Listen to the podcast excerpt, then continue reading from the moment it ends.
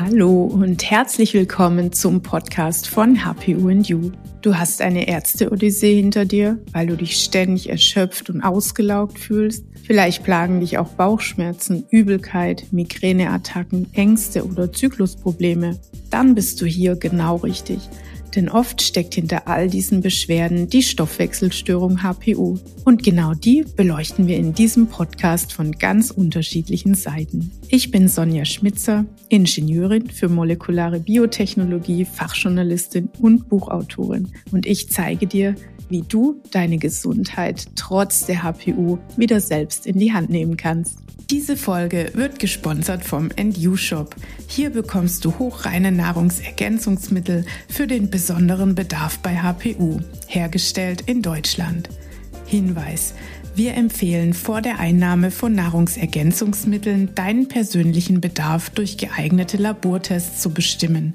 Eine Schritt-für-Schritt-Anleitung dazu bekommst du im HPU Startprogramm.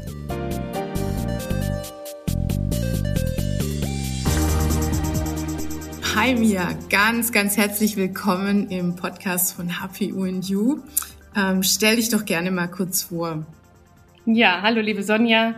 Äh, total schön, dass ich heute hier sein darf. Ich habe mich ganz spontan entschlossen, heute mit dir beiz äh, beizutreten und deinen Podcast äh, mit dir zu machen. Mein Name ist Mia, ich bin 35, äh, habe zwei Kinder, komme aus München, bin berufstätig und ja, habe einen kleinen, aber feinen Leidensweg schon hinter mir. okay. Und jetzt auf alles, was noch vor mir liegt und fühle so ein bisschen gewisse Leichtigkeit, jetzt auch den Umständen entsprechend ähm, auf HPU und U gekommen zu sein. Super. Mia, magst du mal erzählen, wie, wie hat dein Leidensweg ausgesehen? Ähm, an und für sich, glaube ich, war es eine Zeit lang gar kein Leidensweg für mich so in meinem Leben, weil es war ganz normal. Also ich hm. habe mich gar nicht in einem anderen Zustand eigentlich gekannt als derer, der ich war. Relativ häufig krank, ähm, Heuschnupfen, Allergien, ähm, häufige Erschöpfungszustände, viele, viele, viele kleinere und kürzere Krankheitsgeschichten. Also es war immer irgendwie so ein, so ein Herd, das so, es sind immer so ein paar Symptome, sind immer so aufgeploppt. Immer mal wieder, mm. mal größere, mal kleinere. Und ähm, 20, wann war das? 20? 17 hatte ich auf äh, Raten meiner Heilpraktikerin mal mit dem Fasten angefangen, also wirklich Fasten nach Buchinger. Mhm. Ähm, hat nicht ganz so wunderbar geklappt im ersten Stadium, habe das dann auch wieder abgebrochen, bin dann auf Saftkurfasten gegangen und hatte da aber mein erstes Aha-Erlebnis ähm, am zweiten oder dritten Tag, ich bin mir nicht mehr ganz sicher, dass ich aufgewacht bin und tatsächlich eine komplette Veränderung in meinem Körper wahrgenommen habe. Also so, okay, es tut gar nichts mehr weh, ich stehe auf, die Gelenke sind irgendwie ganz smooth und flüssig, ähm, ich habe keinen Brain Fog, ich war mittags nicht mehr müde. Ähm, und dann konnte ich mir das natürlich nur daran erklären, dass es irgendwie was mit dem Essen zu tun hatte. Hm. Und habe dann meinen Mann auch gefragt, wie, wie er sich dann so fühlt, ob, also ob er auch Tage hat, wo er keine Schmerzen hat. Dann sagt er, na ja, also im Grunde hat er eher so das Ding, dass er mal aktiv wird, wenn er halt Schmerzen hat. Also ganz umgekehrtes Ding. Ich habe halt mhm. halt eher die Wahrnehmung gehabt, ah, okay, es gibt auch Tage ohne Schmerzen. Ähm, da hatte ich erstmal festgestellt, okay, irgendwie ist tatsächlich was komisch bei mir. Und, also du ähm, hattest, du hattest Schmerzen hauptsächlich in den Gelenken. In den Gelenken, genau. So Muskelschmerzen mhm. irgendwie ein bisschen undefinierbar nach längerem Stehen. Es hat sich so ein bisschen wahrscheinlich auch an einer Übersäuerung Mhm. Ähm, wenn ich gestresst war, kam das dann noch mehr, also auch wenn irgendwie die Atmung falsch gelaufen ist. War das hauptsächlich in den Beinen oder überall im Körper? Es war also vermehrt in den Beinen. Durch das Stehen hat man das in den Beinen auch gemerkt, aber es hat sich schon auch in den ganzen Körpergelenken, also mhm. den Armen jetzt nicht so verstärkt, weil der Druck da nicht so drauf war, aber man hat schon gemerkt, es ist immer so ein Anspannungsding und so ein nicht ganz Muskelkater. Mhm. Und es hat den Körper einfach belastet. Also das ist, oder es belastet den Körper einfach, wenn der ständig in so einem in so einer Schmerzsituation ist. Und ich habe das über die Jahre, ich habe das über die Jahre immer so toleriert und äh, mich natürlich dann auch irgendwann mal hinlegen müssen und äh, Beine hochlegen müssen und ja, dann kam natürlich auch mein Bandscheibenvorfall, also so Muskelgeschichten und Gelenksgeschichten mit, aber ich hatte nie eine Diagnose. Also dieses Arztrennen war ähm, meist auch nur so, dass man gesagt hat, okay, also lebensbedrohlich krank bist du nicht, aber mhm. ähm, wir können eigentlich auch nichts für dich machen. Und ja, so habe ich mein Leben dann irgendwie bis dahin gelebt. Und ab diesem Zeitpunkt habe ich dann gemerkt, okay, also irgendwie habe ich da was selber in der Hand oder in meinem Körper. Äh, ja. Nochmal kurz zu deinen Symptomen. Du hast gesagt, du warst auch häufig erschöpft und immer so ein bisschen kränklich. Kannst du dich noch erinnern, wann es angefangen hat? War das schon als Kind so oder wie, wie würdest du dich als Kind beschreiben? Also da bin ich dann auch eben reingehüpft. Wann hat das denn angefangen, dass ich so eine Wahrnehmung auch mal dafür bekomme? Und tatsächlich war das immer schon so. Also mhm. ganz zurück ähm, gedacht war das immer schon so. Und das hat mich dann auch echt in eine emotionale Schieflage gebracht. Ich mir dachte, oh mein Gott, das ist schon echt, puh, ganz schön heftig. Und auch wenn man dann seine eigenen beiden Kinder ähm, betrachtet ähm, und auch denkt, oh, vielleicht geht es denen ähnlich. Ja? Meine kleine mhm. Tochter war damals dreieinhalb, vier, die andere Maus gerade ein halbes Jahr alt. Also das war schon mhm. heftig. Also postwendend war das tatsächlich von Kindheitsbeinen an. Ah, dann hast du also diese Saftfastenkur gemacht und ähm, auf einmal waren die Symptome weg. Oder ja, auf jeden Fall viel, wesentlich viel besser. Viel, viel genau. besser. Also das war wirklich genau. so dieses Aha-Erlebnis. Ja. Ich habe irgendwas, ähm, habe ich wohl selber zum Drehen, ja, dass irgendwas, was ich hm. zu mir nehme, meinen Körper in eine Situation bringt. Ähm, da war ich auch noch weit weg von der HPU oder von irgendeiner Stoffwechselgeschichte oder Entgiftungsstörung, sondern einfach nur so, okay, ich vertrage irgendwas im Essen nicht. Mhm. Mhm. Und das war dann auch eine spannende Reise, ne? alles irgendwie weggelassen, ist dann trotzdem nicht besser geworden, Gluten weggelassen, es ist schon ein bisschen besser, aber so richtig den Durchbruch hatte man dann nicht. Also den hatte ich immer nur dann, wenn ich gefastet habe. Mhm. Und mit diesen Sachen bin ich dann zu Heilpraktikerin, also zu meinen Heilpraktikern gegangen. Da war ich auch schon lange in Therapie, ähm, weil meine Mutter Gott sei Dank auch schon immer sehr naturmedizinisch unterwegs war, auch in Richtung Heuschnupfen etc. Wenig geimpft. Also wir haben eh eigentlich ähm, dann einen ganz guten Weg. Meine Mama war da schon immer sehr sensibel drauf und hat uns ganz gut begleitet. Aber so diesen Durchbruch hatten wir eben auch mhm. noch nicht. Und dann ähm, war ich eben immer mit dieser, also wenn ich faste, geht's mir gut. Können Sie mir irgendwie einen Anhaltspunkt geben, was in diesem Gesamtsystem eventuell schräg hängen könnte? Und dann bin ich bei einer Mikronährstofftherapeutin gelandet, die mir dann eben auch mal ein komplettes Blutbild gemacht hat mit den Mikronährstoffen. Und ähm, da kam dann ähm, 2021 ein Zufallsbefund auch über den Urin raus ähm, mit der HPU. Mhm. Den, haben, den, kannte sie auch, also das war dann auch ähm, für sie okay. Sie wusste, okay, das kann man behandeln mit B6, Zink und Mangan. Ähm, und damit war das aber für sie auch in Ordnung. Also das damit behandeln und damit postwendend besser werden. Okay. Also auch völlig okay war. Mm, es war so ein bisschen schleppend, also es ist dann mal ein bisschen eingebrochen. Ähm, ich war dann auch psychisch gar nicht mehr in so einer ganz guten Verfassung. Das mag vielleicht tatsächlich an dieser B6-Geschichte ähm, auch liegen, mhm. weil wir die nämlich gleich eingeführt hatten. Mhm. Ähm, aber es hat sich im Allgemeinzustand, im Schmerzbefinden und im Energiehaushalt tatsächlich ganz schnell was gezeigt. Also das war mhm. der erste Stellhebel. Mhm. Und ähm, ja, dann bin ich über Kongresse, ähm, wo ich bei Menomio eh schon angemeldet war. Also ich hatte es mir davor wahrscheinlich nie angeschaut. Auch auf die HPU und U-Seite von dir, liebe Sonja, gekommen mhm. und habe dann da ganz viel ähm, Stoff auch bekommen, um das Ganze mal zu verstehen. Was ist denn überhaupt in meinem Körper? Wie, was baut sich denn da falsch auf? Wie wird der Körper das wieder los? Ähm, was ist überhaupt ein Entgiftungssystem? Ja, also das ist so diese mhm. Selbstverantwortung. Ich habe da alles verschlungen. Super. Und ja, jetzt geht so Step by Step in ja. gute Fahrwasser. Das ist, das ist auch schön, dass du das beschrieben hast, dass die Reaktion erstmal war, äh, na klar, wir geben Zink, B6 und Mangan. Ähm, das ist ja auch quasi das Kernstück der HPU-Therapie. Aber um eben richtig gute Erfolge zu bekommen, gehört da wesentlich mehr dazu. Und das hattest du mir ja im Vorfeld auch schon berichtet, dass das Stichwort Eigenverantwortung hier auch nochmal eine ganz, ganz wichtige Rolle spielt. Magst du mal erzählen, ähm, was du dann eigeninitiativ noch gemacht hast? Also ich bin da nach wie vor immer noch ähm, dabei, so rauszufinden, was, äh, was wirklich jetzt positiv ist. Aber ich habe auf jeden Fall ganz viel gelesen, eben auch auf deiner Seite viele Erfahrungsberichte ähm, auch durchgelesen, mich eben auch über diese Stoffwechselgeschichte und Entgiftungsvorgänge informiert, welche mhm. Nährstoffe in welchem Stoffwechselzyklus für was verantwortlich sind. Ähm, und habe dann immer so ein bisschen versucht, okay, gehen wir mal darauf, ähm, äh, unterstützen wir mal die Entgiftungsorgane, Leber etc. Ähm, was habe ich da genommen? Mariendistel zum Beispiel. Ähm, mhm. Die Fasten, Fastenzeiten habe ich dann auch nicht mehr so extrem gemacht, weil ich ja wusste, okay, in dem Moment, wo ich faste, wird der Körper auch sehr viele Giftstoffe freisetzen, die der Körper dann einfach auch noch gar nicht so verarbeiten kann. Da habe ich einfach geguckt, dass ich ihn nochmal mehr unterstütze im Abtransport der Giftstoffe. Da habe ich einen unglaublichen Sprung auch gemacht, persönlich für mich, weil ich diese Rückvergiftung irgendwie nicht mehr so hatte. Also diese Kopfschmerzen und ähm, mm. Fastentage zwischen drei und fünf waren für mich davor schon immer sehr, sehr, sehr erschwerlich. Die sind viel besser geworden, einfach weil ich geguckt habe, dass man eben guckt, dass die Giftstoffe auch rausgehen. Ähm, mit der Ernährung auf jeden Fall auch ganz viel gedreht.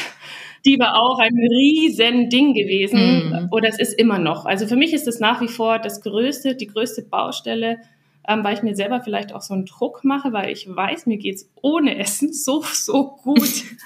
Ähm, und mit Essen ist es irgendwie nie so dieses äh, Nonplusultra. Da bin ich Gott sei Dank auch über deine, äh, beziehungsweise über den Entgiftungskongress. Ich glaube, du hattest auch mal ein Interview mit dem Dr. Curvin. Mhm.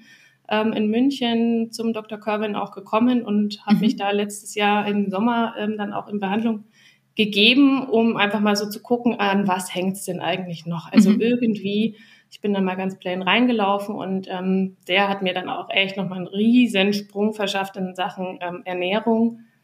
Ähm, arbeitet kinesiologisch, also das ist tatsächlich, das muss man, muss man mögen oder, also man mhm. muss da einfach irgendwie Vertrauen reingeben.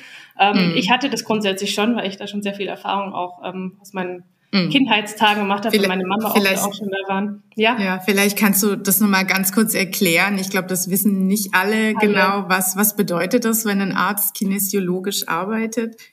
Also ich hatte das grundsätzlich ähm, mal als Kindertagen gemacht und lag dann da quasi auf der Behandlungsliege und es wurde äh, Frequenzbereich und energetisch getestet, also Muskeltest. Ähm, da wurden an mhm. meinem Arm irgendwelche Muskeln an und ausgemacht, dann ähm, Wirkstoffe beziehungsweise äh, Lebensmittelstücke auf meinem Bauch in mein Energiesystem quasi gegeben und der Muskeltest hat das Ganze ähm, dann eben bestätigt. Also man macht quasi die Hand so raus und wenn der Körper nachgibt, dann ist das quasi ein Nein und wenn er stabil bleibt und auf diese Sachen gut reagiert, dann ist das fürs Gesamtsystem in Ordnung. Mhm. Und so haben wir relativ viele Sachen einmal durchgetestet. Also zum einen, welche Nahrungsergänzungsmittel beziehungsweise äh, Mikronährstoffe braucht mein Körper oder sind in meinem Körper vorhanden und nicht. Und das Ganze eben immer mit einem Muskeltest getestet. Ähm, arbeitet halt jetzt rein tatsächlich auf das, wie, wie dieses System, dieser Muskel reagiert, wenn eine Störfrequenz in sein Feld reinkommt.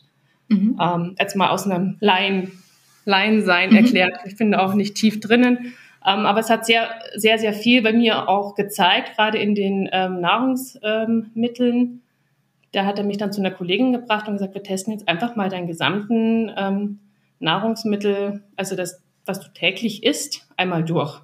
Mhm. Und ich habe ihm das dann auch so mitgebracht in so Eiswürfelbehältern, ähm, immer kleine Sachen reingemacht, was ich von morgens bis abends und was halt in unserem Kühlschrank auch drin ist. Und spannend mhm. war da, am Anfang hatte ich mir gedacht, ach, das gibt's doch nicht. Ich habe wirklich ganz wenig nur vertragen. Also es war alles so, alle Milchproduktgeschichten sind rausgefallen, alle Getreidegeschichten sind rausgefallen. Also es war mm. nicht nur das Gluten, es war alles, was im, im, mit Getreide zu tun hatte, was die Basis aber auch aufgrund meines Heuschnupfens ist. Ähm, da da Kreuzallergien auch zusammenspielen. Ähm, mhm. Das war eine große Erkenntnis. Und dann war es irgendwie bei Gemüse und Obst so, dass auch ganz viel Gemüse und Obst rausgefallen ist. Also das mhm. System hat so auf alles Mögliche re reagiert, bis auf eine Karotte. Die ging ganz gut im System. Und dann war so die Schlussfolgerung, ah, okay, ähm, wo gehst du einkaufen? Was ist mit dieser Karotte anders als mit den anderen Lebensmitteln? Und das war tatsächlich eine Bio-Karotte. Ich bin dann nach Hause gefahren und habe nochmal mhm. geguckt, was steht denn da auf der Verpackung. Und die anderen Produkte waren eben keine Bioprodukte. Also das war dann auch nochmal der Ausschlag, dass wahrscheinlich irgendwas mit Pestiziden ähm, und mhm. Spritzmitteln in Verbindung steht, die mein Körper einfach ähm, nicht, nicht so gut ver verträgt. Also eigentlich gar nicht. Also er hat wirklich extrem darauf reagiert. Mm. Und das macht natürlich auch wieder Sinn im, im Bezug auf die HPU mit der ähm, Entgiftungsstörung, dass das für das System einfach nochmal eins zu viel ist. Ja. ja. Also das Fass, wenn eh schon kurz vorm Überlaufen ist oder eigentlich schon am Überlaufen ist, ähm, diese Sachen dann auch noch zuführt, dann dreht er einfach komplett durch. Und das sind auch die Reaktionen, die ich körperlich so wahrgenommen habe. Ne? Also auch in, in, in Richtung dann diese Erschöpfungszustände oft nach dem Essen, auch wenn ich Gemüse gegessen habe. Und dann habe ich eben ganz extrem nochmal drauf geschaut, okay, nur Bio zu mhm. essen, das hat nochmal einen ganz großen Sprung auch gemacht, ähm, war aber trotzdem nicht einfach. Also da auch dran zu bleiben ja. und aus seinen alten Mustern wieder rauszugehen. Absolut. Und ich denke auch, du sagst, du bist berufstätig, hast zwei Kinder. Ähm, du hast ja nicht den ganzen Tag Zeit, über den Markt zu bummeln und regionales Biogemüse frisch einzukaufen und dann ein leckeres Gericht daraus zu zaubern. Ja, ähm, genau, du es sagst muss es dann, ja. Eben wahrscheinlich auch einfach mal schnell gehen. ja. ja. Und eben, man ist so schnell in seinen Mustern gefangen, man muss sich ja ein komplett neues, einen ja. neuen Lebensstil aufbauen. Und ich habe mir den Fokus da jetzt noch nicht so drauf gegeben. Ähm, was spannend war, wir haben dann beim Dr. Äh, Kerwin zusammen einfach auch rausgefunden, warum es mir so schwer fällt, ähm, diese, diese Umstellung zu machen. Also, dass ich nur dieses ganz oder gar nicht habe. Eben dieses im Fasten geht's mir sehr gut. Wenn ich esse, geht's mir schlecht. Ähm, das haben wir auch energetisch getestet. Das war auch super spannend. Also mal so, wo ist dieser Glaubenssatz eigentlich entstanden, dass wenn man eine Ernährung umstellt, nicht mehr Teil der Gesellschaft ist? Mhm. Also das war bei mir in meinem System so ein bisschen hinterlegt. Und da sind wir auch gut draufgekommen, das war innerhalb von einer Viertelstunde erledigt, dass das ein Glaubenssatz ist, den ich irgendwann mal zwischen 11 und 13 hatte. Der kam aus einer Zeit, wo ich bei einem Heilpraktiker auch war, der auch meine Ernährung umgestellt hatte, wegen diesem Heuschnupfen. Wir waren da sehr erfolgreich unterwegs, aber das war für meine Mutter zum Beispiel sehr schwierig umzusetzen, weil sie auch voll berufstätig, zwei Kinder das mhm. habe ich mhm. natürlich gemerkt, dass das irgendwie in der Familie blöd ist und habe meinen Glaubenssatz da entwickelt. Also wenn ich meine Ernährung umstelle, bin ich nicht mehr Teil der Familie beziehungsweise der Gesellschaft und das ist schwierig. Mhm. Das haben wir aufgelöst, also das ging auch ganz gut und jetzt fällt es mir einfacher. Spannend, ja. ja. Ja, spannend. Ich höre das auch ganz oft im Zusammenhang mit Alkohol zum Beispiel, weil in unserer Gesellschaft ja verankert ist, dass man jedes freudige Erlebnis oder Ereignis irgendwie mit Alkohol feiert. Und ähm, oft kommen dann Sprüche wie, aber da kannst du ja gar nicht anstoßen. Quasi, dann bist du ausgeschlossen, ein freudiges Ereignis mit uns zu teilen. Ja. Aber das sind, das sind ja Rituale, die wir einfach mal überdenken sollten. Ähm, wir können ja ganz, ganz anders auch unsere Freude ausdrücken oder ja ähm, wir können anders frühstücken als Nutella-Brot, mit dem ich zum Beispiel groß geworden bin. Ich hatte auch in meinem Kopf überhaupt keine Alter Alternative zu Brot mit was drauf zum Frühstück. Das, das gab's nicht. Mhm. Und ich denke, wir dürfen uns da vielleicht auch mal an anderen Kulturen orientieren. Ja? Zum Beispiel im asiatischen Raum, die frühstücken gerne warme Suppen ähm, mit Reisnudeln und Gemüse und vielleicht ein bisschen Fleisch drin. Das klingt für uns erstmal absurd und ungewohnt. Und viele sagen, das könnte ich morgens nicht essen. Aber ich glaube, man muss sich auf viele Dinge einfach mal einlassen, mal probieren und gucken, ist es tatsächlich nur eine Gewohnheit, die ich aufbreche oder schmeckt mir das wirklich nicht? Ja, tatsächlich. Und die Erfahrung hatte ich dann eben auch gemacht. Also das war jetzt auch unser Weihnachtsfest und unser Silvester. Es war mein erstes Weihnachten und Silvester ähm, was ich tatsächlich ohne Alkohol verbracht habe. Also auch kein Anstoßen, mhm. kein, kein Ding, einfach auch so in die Selbstversorge zu gehen und zu sagen, okay, dieser Alkohol ist in deinem Körper. Ich habe immer gerne und es war ein lustiger Abend, es war alles toll. Bis dahin habe ich gedacht, nee, ich kann das auch ohne machen. Und dann vielleicht meinem ja. Körper einfach auch diese, diesen, dieses Gap-Gefühl zu geben, hey, cool, die kümmert sich irgendwie um mich. Ich muss jetzt gar nicht so Vollgas geben zu Ende des Jahres, weil das, man, das ist ja auch so ein festgesetztes Ding vom Körper, der weiß ja dann irgendwann, ah, okay, da kommt jetzt fettiges Essen und hinten drauf vielleicht noch ein Schnaps.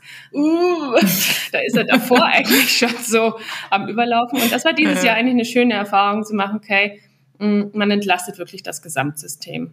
Und man braucht es nicht, mhm. ja, in, auch in dieser Konstellation, wie es halt jetzt irgendwie die letzten Jahre gelaufen ist, mit Familie und Co. gemütlich zusammenzusitzen, zum Essen ein Glas Wein zu trinken, davor noch ein Glühwein und dann vielleicht noch ein Schnaps.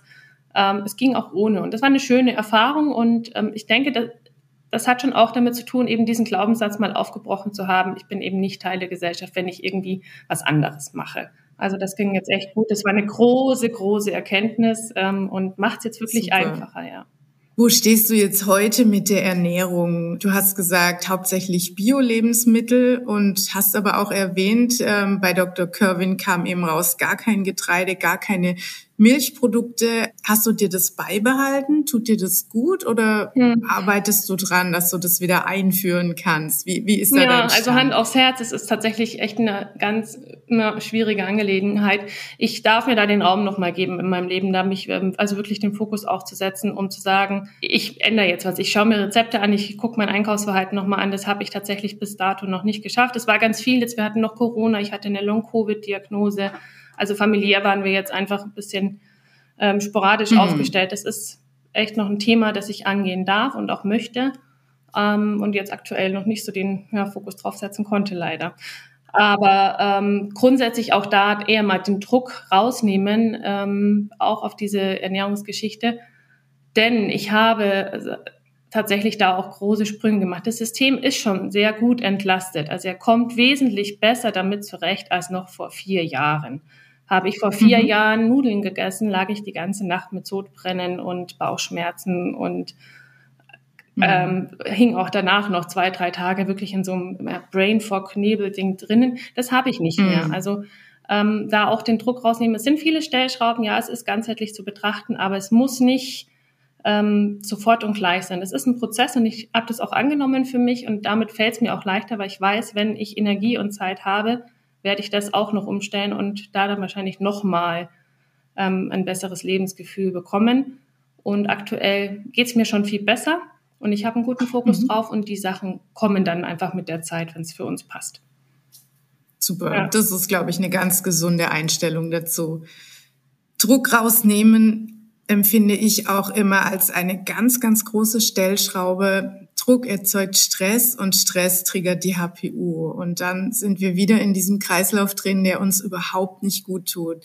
Und ähm, ich finde das wunderschön, Mia, wie du das für dich umgesetzt hast, ähm, wie du deinen Weg da gefunden hast. Ja, und einfach sagst, ich mache das so, wie sich's für mich gut anfühlt. Finde ich perfekt. Ja.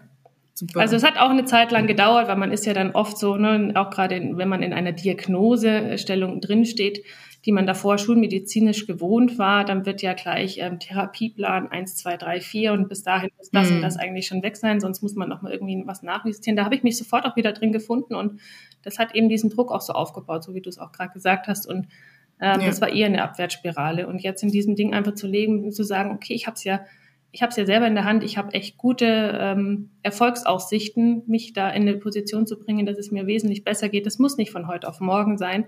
Ich weiß nur, dass es da ist und das macht allein schon den Raum auf und bringt so viel Positivität rein, dass es echt gut ist, dass man weiß, hey, ich habe da echt wieder Lebensenergie und ein gutes Lebensgefühl. Und davor die Jahre ging es mir wirklich nicht gut. Und das ist jetzt schon ja. so viel besser.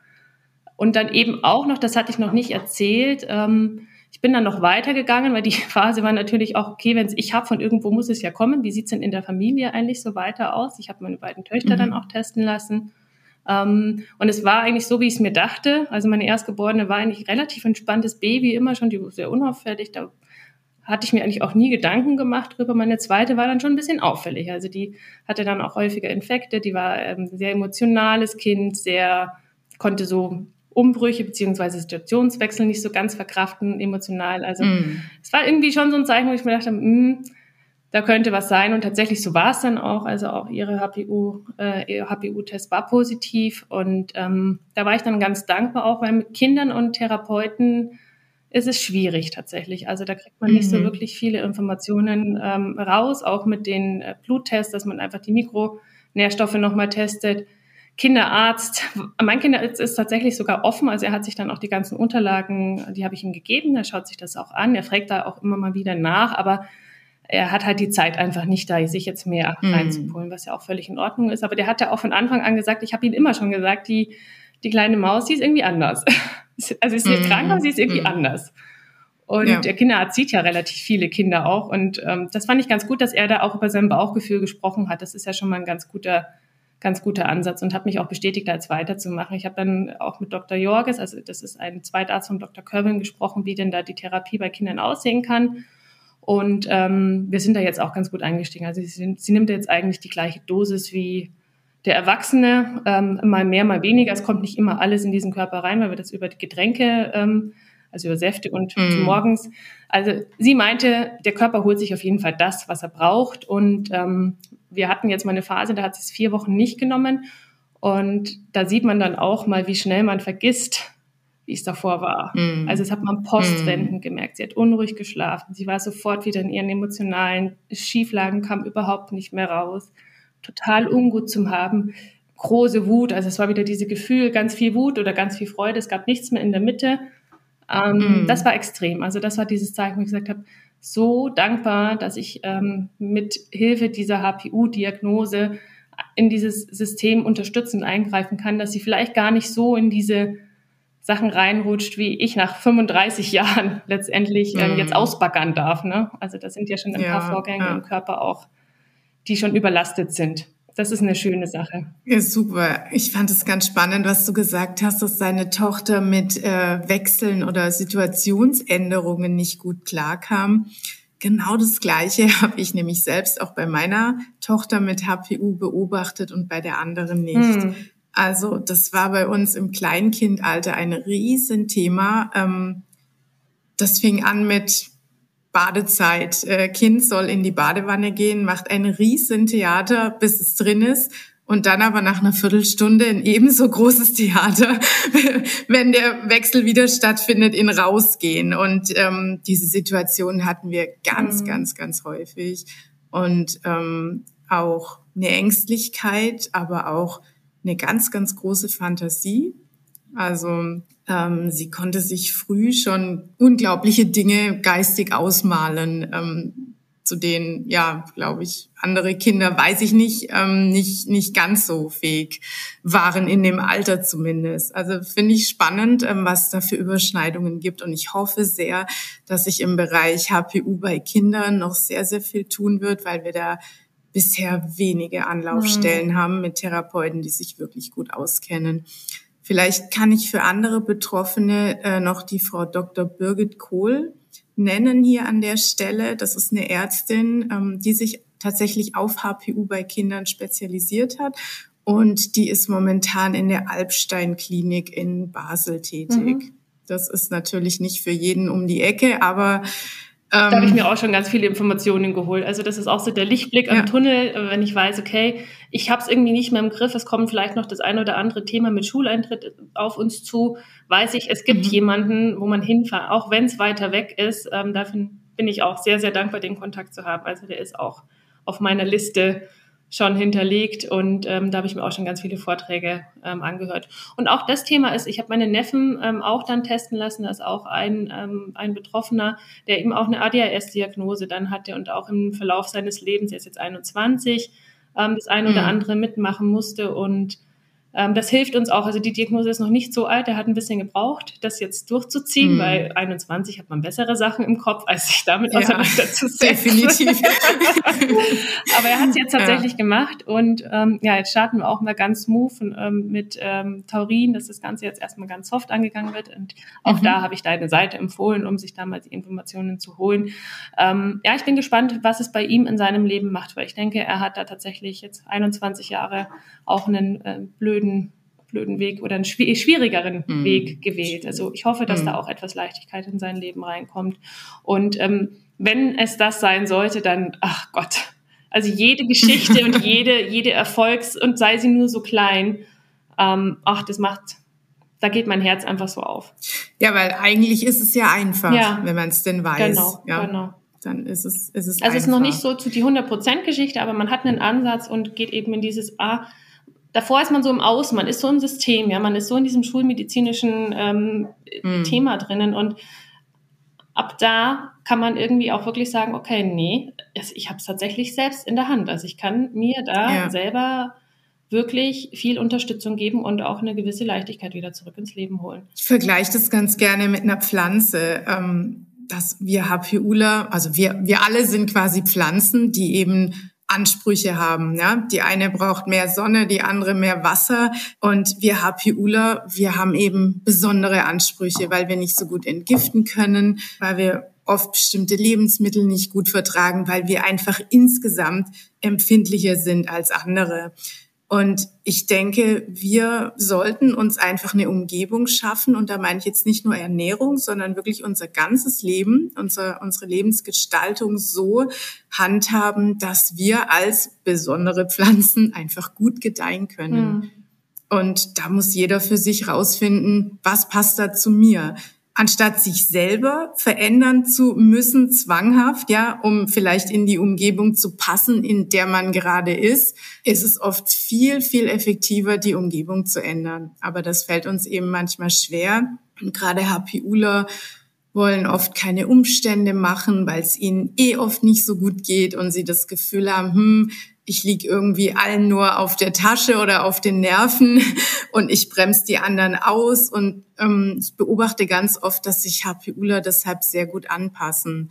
Und ja, eben durch diese Anpassungen großer Druck entsteht, funktionieren zu müssen in einer Umgebung, die eventuell gar nicht gut passt. Ja, das kann ich auch nur bestätigen. Und dann auch eben immer wieder dieses, also mir ist jetzt auch so dieses Thema Abgrenzung und also in Liebe, liebevolle Abgrenzung ähm, mhm. zu gehen und eben nicht immer in diese Grenzüberschreitung zu gehen, weil der Körper einfach sofort signalisiert, hier ist echt ein Schritt zu viel gewesen, ähm, jetzt musst du wieder vier zurückgehen. Und diese Wahrnehmung einfach auch mal aufzubauen zu, und zu erkennen, okay, mein Körper zeigt mir ja ganz genau, was er eigentlich braucht. Und das wieder zu lernen und anzunehmen, ähm, ist auch ein Prozess, aber der lohnt sich und daher das Ganze auch in der Community zu machen, die ja du auch wirklich anleitest und aufbaust, das ist so wichtig und das ist auch so viel wert. Also da schätze ich auch wirklich die Facebook-Gruppe von dir sehr, dass man da einen offenen Austausch hat und immer mal wieder so ein bisschen was für sich mitnehmen kann.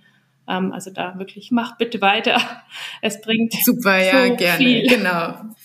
Die findet man einfach unter HPU in You bei Facebook. Genau.